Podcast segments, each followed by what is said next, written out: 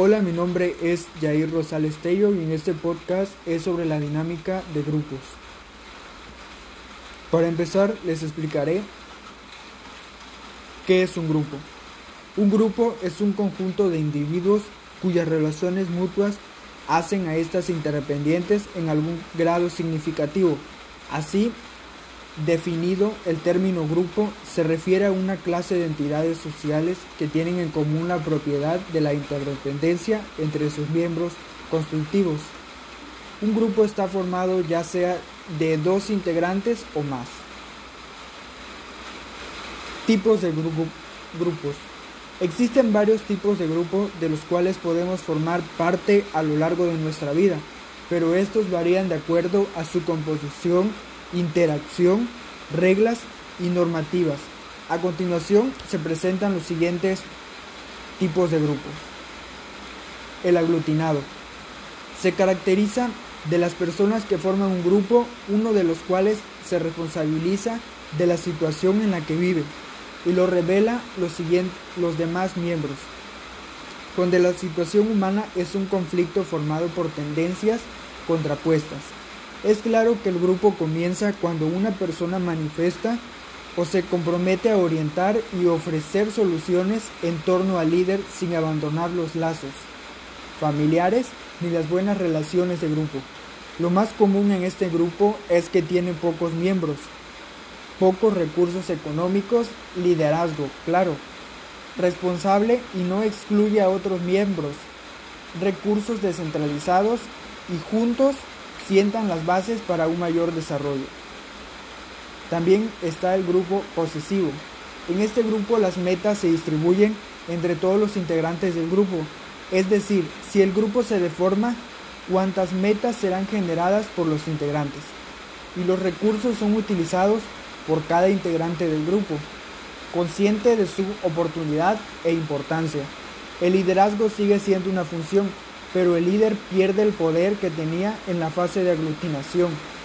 Esto ocurre cuando los grupos difieren en las diversas funciones que ocupan los diferentes miembros durante esta fase de metamorfosis y esto puede conducir a una total falta de coordinación, disciplina y caos.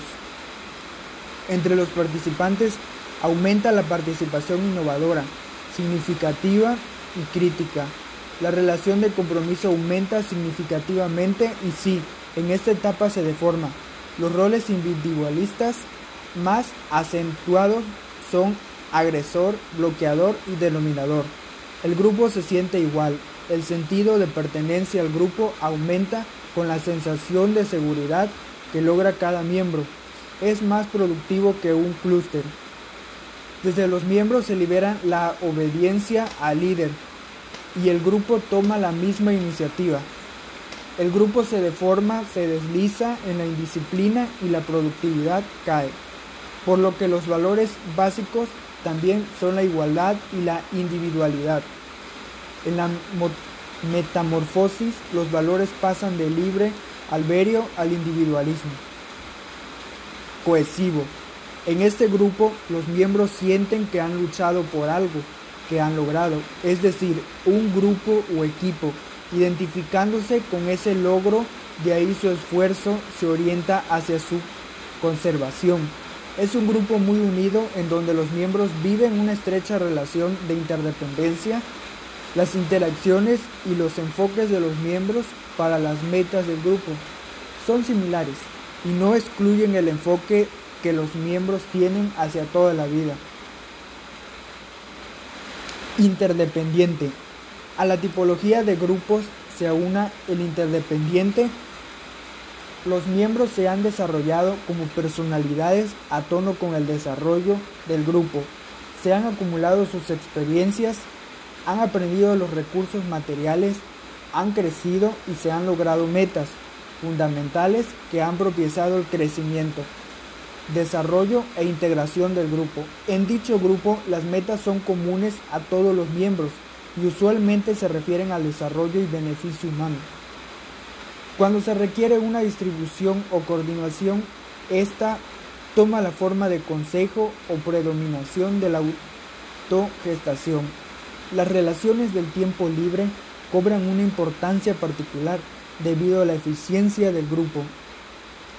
En este grupo existe mucho tiempo libre y se incrementan considerablemente las relaciones de este tipo entre todos los miembros.